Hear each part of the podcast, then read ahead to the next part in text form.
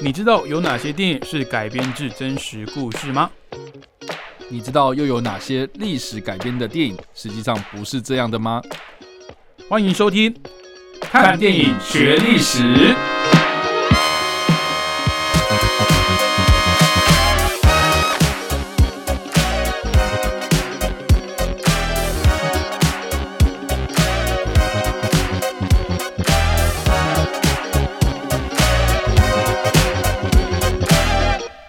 Hello，各位听众朋友，大家好，欢迎收听《看电影学历史》，我是主持人伟杰。我是主持人叉叉 Y。好，那今天要介绍这位人物呢，其实我也蛮想要认识他的。虽然说等下我们也不认识他，我们本来就不认识他，你们讲了好像是我们要认识他一样是有时候。很熟这样子。对啊，说哎、他我妈急那种哦感，觉。不是啦，我是说，应该说要介绍这位人物了。OK 就是我知道他大概是谁 OK 可是对于他的一些一些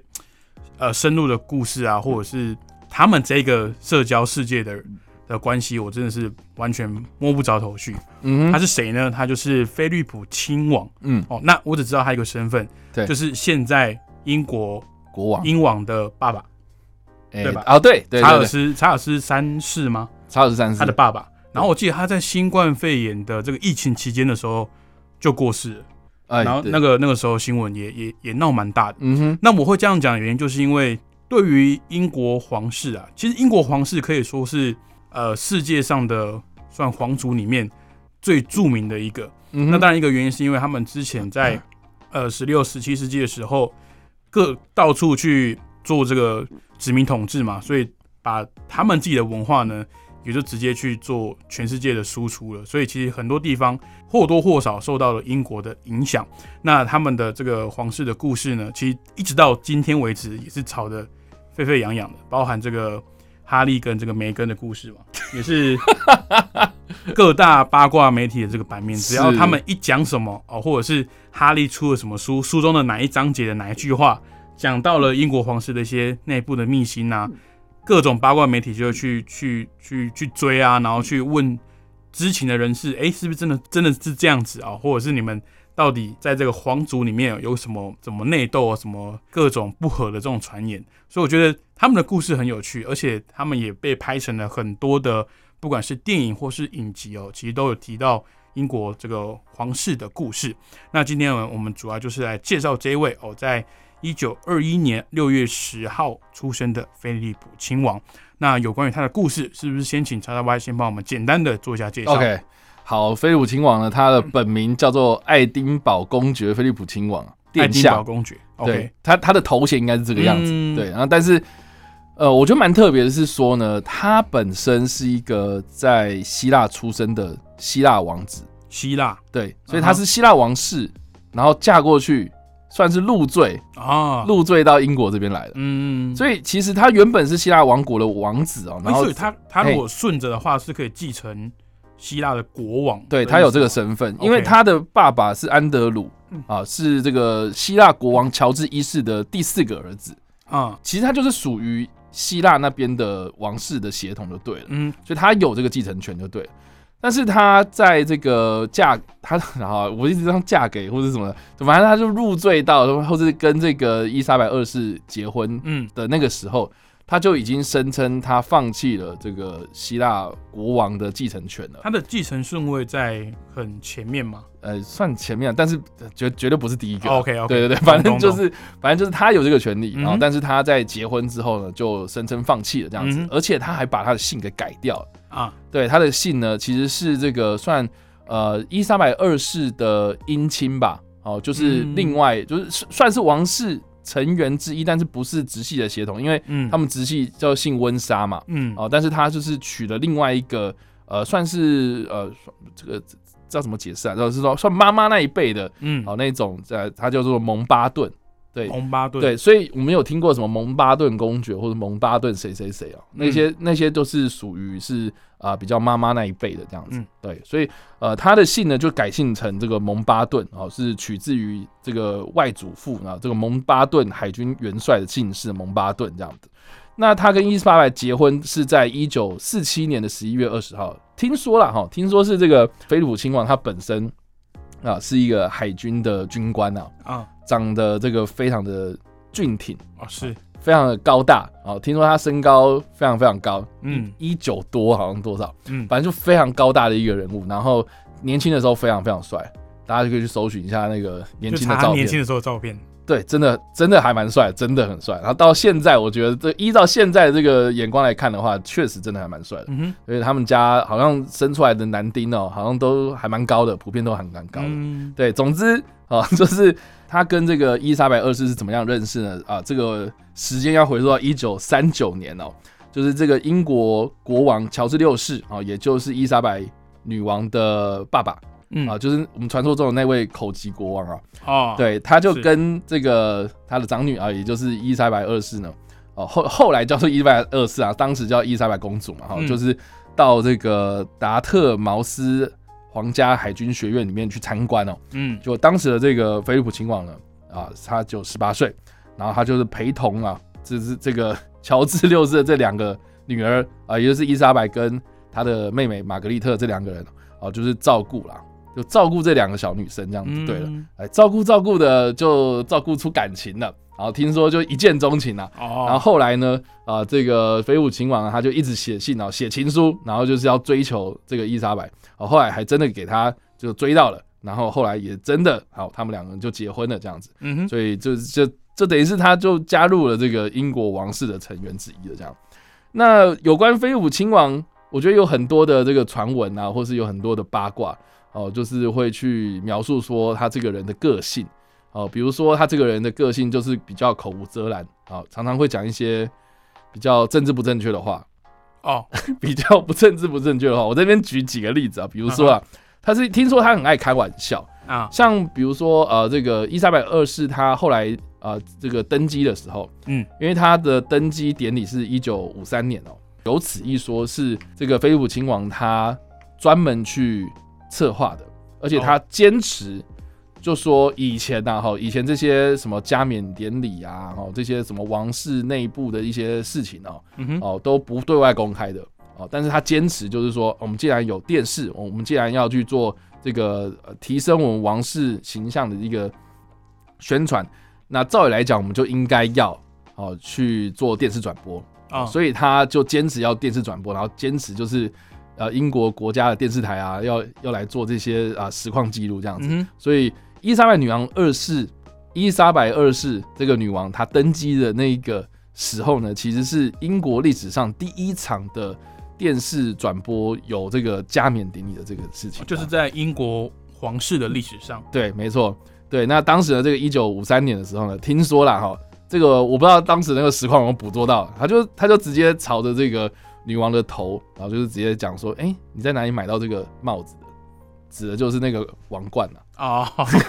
是。他当着全国直播面这样讲，听听呃，应该说听说有人看到这一幕，但是就是很他表示他很爱开玩笑，的对？嗯。我觉得这个还好，嗯，但是就比 比如说呢，有一次他去一个呃野生动物基金会的一个会议嗯。啊，他就说呢，呃，如果有个东西它有四条腿不是椅子。啊，如果它有一对翅膀却不是飞机，如果会游泳但不是潜水艇，广东人就会把它吃掉。我靠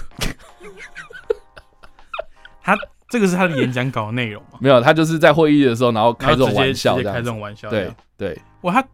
我如果他到现在，我问那会不会攻击，会不会延上那个？我觉得一定会。对啊，可是他那个时候可能也是因为身份的关系啊，对啊，所以他大家都觉得啊很幽默比。较口无遮拦的时候，大家会说啊，他这无伤大雅这样子。哎，对，嗯这个大家现在听到这样就觉得很夸张，没关系，我再继续讲，好，我们会越来越夸张。对，好，一九九四年的时候，他去开曼群岛的时候呢，就跟居民嗯讲说，哎、你们是不是都是海盗的后裔？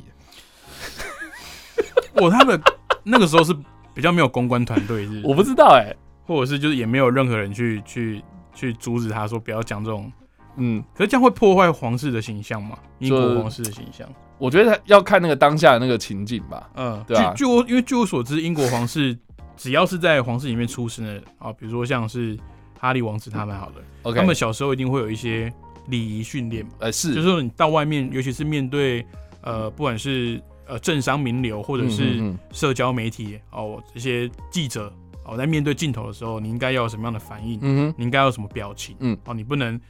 这个表情管理失控，然后嗯你也不能这个言论失当，因为都会被过呃夸大的这个呃报道了。OK，那菲利普新网显然就是不 care，还还有更更夸张的吗？当然还有啊，OK，我们刚刚只是牛刀小试一下。好好，比如说他在一九九九年的时候呢，问一个苏格兰的驾驶训练的教练，嗯，就驾驶这种，应该怎么讲，就驾学开车啊，对，驾训老师啊，的一个教练，他就直接跟他讲说：“哎、你们是要让多，你们是要让这边的人多久不碰酒才可以让他通过考试？”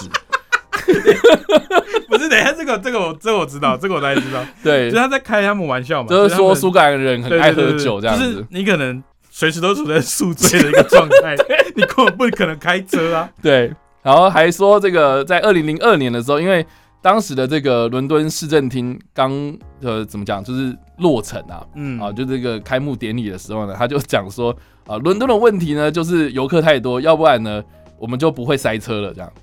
嗯对。好哦，对。那我觉得你在打那个英国首相的脸，你就是你就讲他那个交通管理。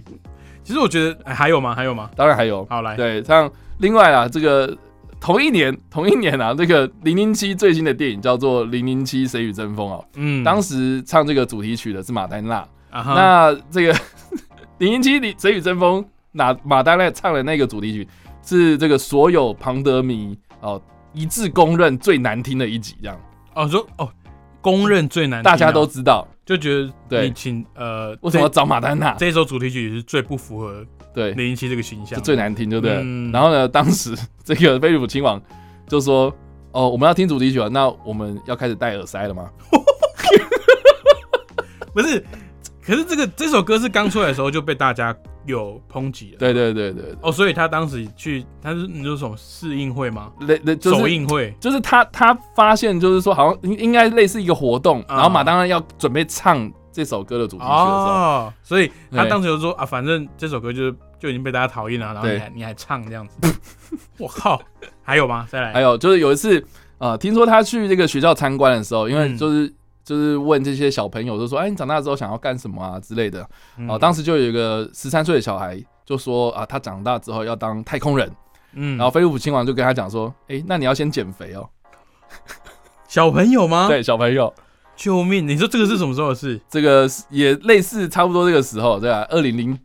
二年呐、两千年左右，二十一世纪可以这样讲话吗？我不知道哎、我记得啊小好啦，这个很最，因为可能最近网络这个风气的关系，我们对。对于自己讲话比较谨言慎行一点的。对，我不知道他有没有在玩推特哦、然后 总之，好，我刚刚讲的是他到那个学校参观嘛，嗯，然后另外呢，他还有在这个学校里面还讲说啊，他看到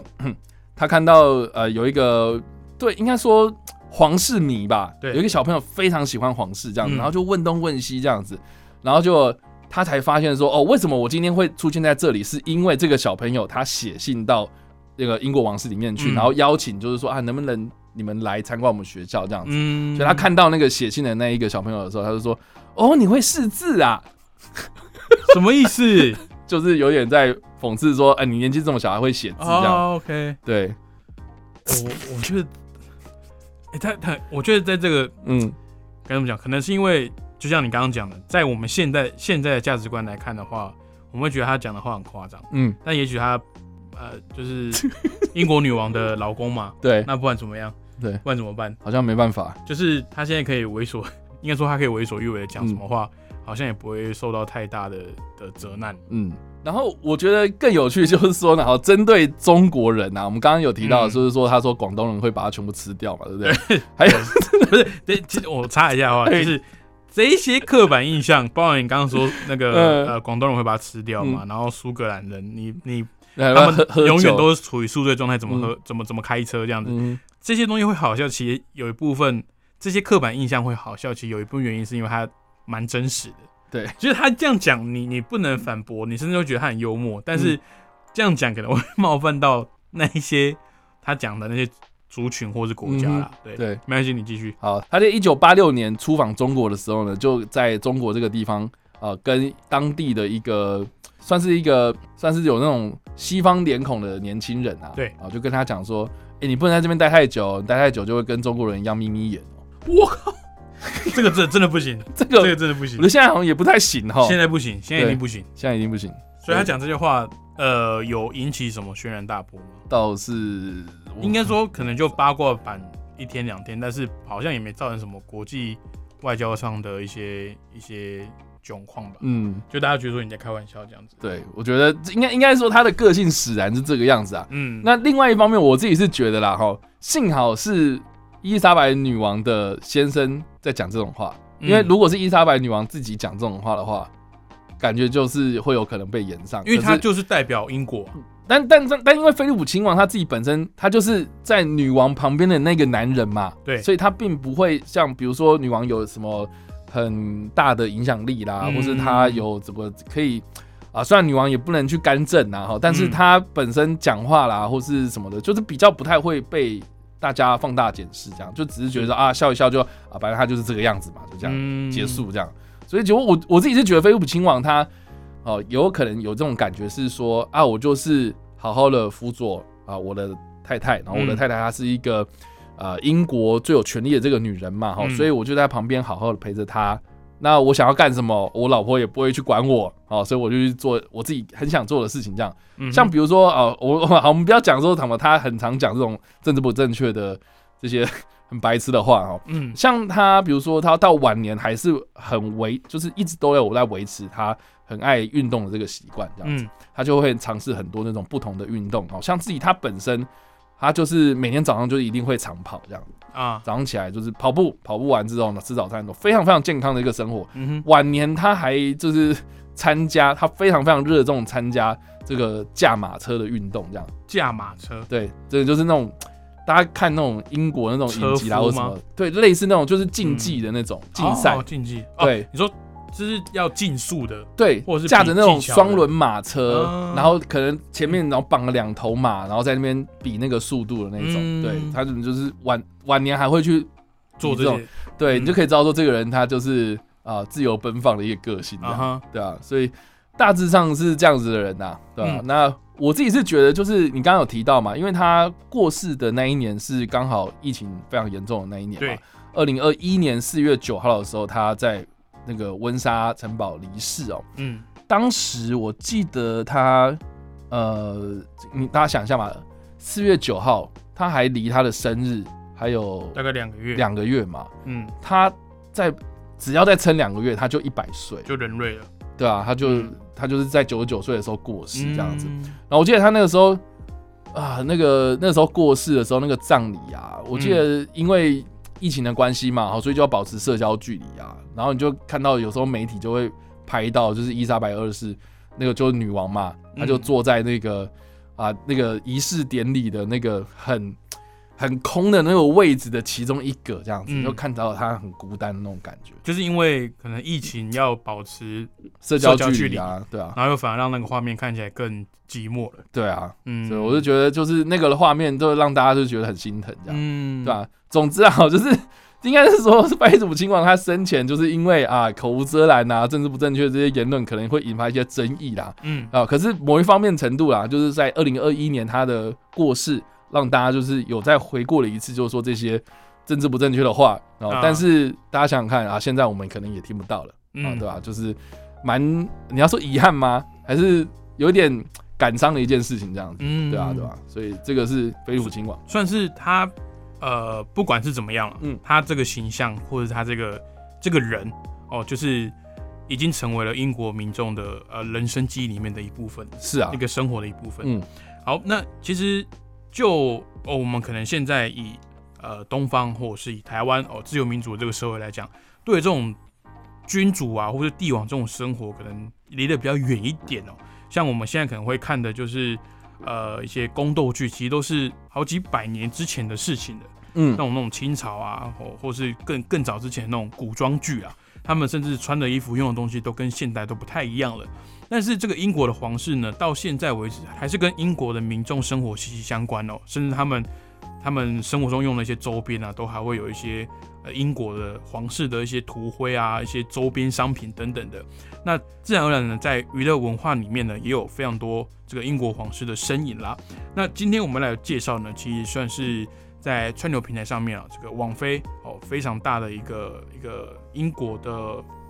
它算它算什么剧？历史剧吧，就是历史剧，对可是它的历史又离我们相对的近，对对对，甚至有一些人是有经历过的。是，它就是在 Netflix 上面所推出的《皇冠》，嗯它的英文片名非常的简单明了。嗯，那刚刚有提到菲利普亲王嘛，那可不可以请嗯陈老板再跟我们分享一下，为什么会推荐这一部二零一六年开始开播，已经有长达五十集的这个《皇冠》？对我自己个人非常非常喜欢这一个影集哦，真嗯的看的欲罢不能啊！会上瘾是不是？我觉得会诶，会比那个什么什么冰与火之歌吗哦哦，没有没有没有，我没有要拉到那种程度。OK，哦我在想，呃，《后宫甄嬛传》哦，我觉得差很多哎，我觉得差很多。呃，我我不知道哎风格不一样吗？你你你真的有看过《后宫甄嬛传》吗我我看过几集，因为那时候我阿妈在看？OK，然后我就跟着她看，然后她会跟我解释说啊，这个女人就是想害她干嘛干嘛，啊，然后我大概会知道，可是我没有从头看到。就很八点档啊。它是有点那种撒狗血的剧情，你说《后宫甄嬛传》吗？，对，它是复仇的嘛。我自己是觉得《后宫甄嬛传》它的剧情其实在讲那个，我记得是雍正的后宫嘛。嗯，对吧、雍正的后宫，它的内部它怎么样运作？我我一开始是觉得说有趣是有趣在这，嗯，因为他从那个主角那个女主角她怎么样去选进那个后宫，嗯还有那个选选进宫的那个过程，我觉得很像是现在你可能去大公司面试啊或干嘛啊那种感觉，但是就是有点职场那种哎、你知道讽刺的那种，但是在可能发生在一百多年前这样子。对对对，啊我一开始看的时候我觉得很有趣啊，嗯但是他进宫之后，然后开始就是一连串的什么。啊，谁看谁不爽啊？谁是谁的势力啊？然后皇上今天又到哪里去侍寝啊？我想等等到，我想到另外一部，嗯你知道我想我知道你的感觉，你知道为什么吗？因为我看过《女兵日记》，类似就是 因为他前面是在讲说，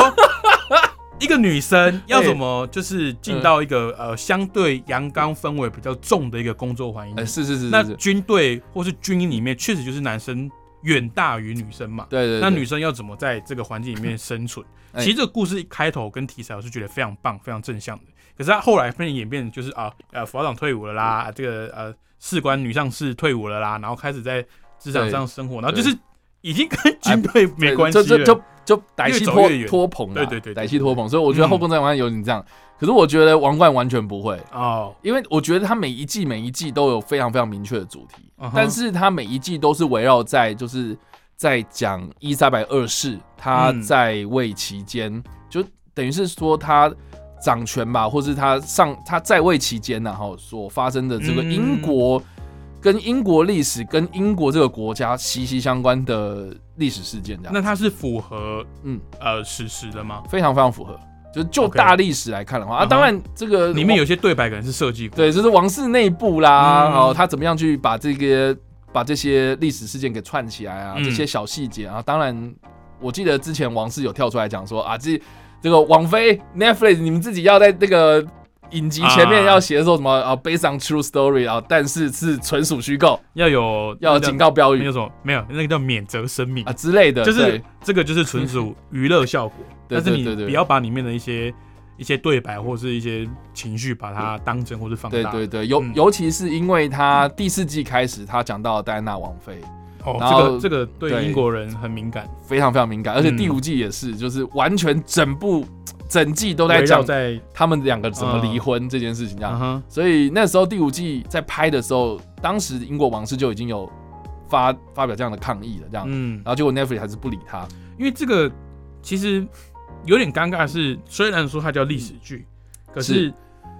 它里面所描述的人事物，现在就是存在在英国皇室里面，哎，是甚至包含现在继位顺位前面的，就是戴安娜的小孩啊。啊，是啊，对啊，所以你你要怎么去？我我觉得那种感觉很很很神奇，就是好，我虽然说我可能贵为一国之君，或者是贵为一个一国的呃一个国家的领袖，但是正在有人拍摄关于我或是我爸爸、我妈妈的历史的故事，我觉得这个是这种感觉，然后是是，然后又就去面对媒体那种言论的压力跟窥探，我觉得这个是很难想象的一件事情啊。对啊，好，那有关这个菲利普亲王呢，跟 Netflix 所拍摄的这个历史剧哦，《王冠》呢，其实还有很多内容可以讲啊。那因为碍于我们每个礼拜的节目只有半个小时的关系哦，所以今天呢，先跟大家分享到这边。那我们下个礼拜呢，会补充更多菲利普亲王的一些小故事，以及他在这个影集，甚至在整个英国皇室的这个家族的定位到底是怎么样，我们会再跟各位听众朋友来介绍了。好，那我们今天节目就到这边，非常感谢各位听众朋友的收听。那想知道更多电影背后的趣闻跟冷知识的话，欢迎去追踪叉叉 Y 的脸书粉丝专业叉叉 Y 视觉动物，以及他的 YouTube 频道叉叉 Y 跟你看电影。还有他个人的 IG 跟 Pockets 等，也有在定期的更新影评以及许多影视消息的新闻，也欢迎大家追踪一波喽。那我们所有看电影学历史的节目呢，都有在 Pockets 平台上面上架，也欢迎大家透过 Pockets 追踪我们。那我们下礼拜同一时间空中再会喽，拜拜，拜拜。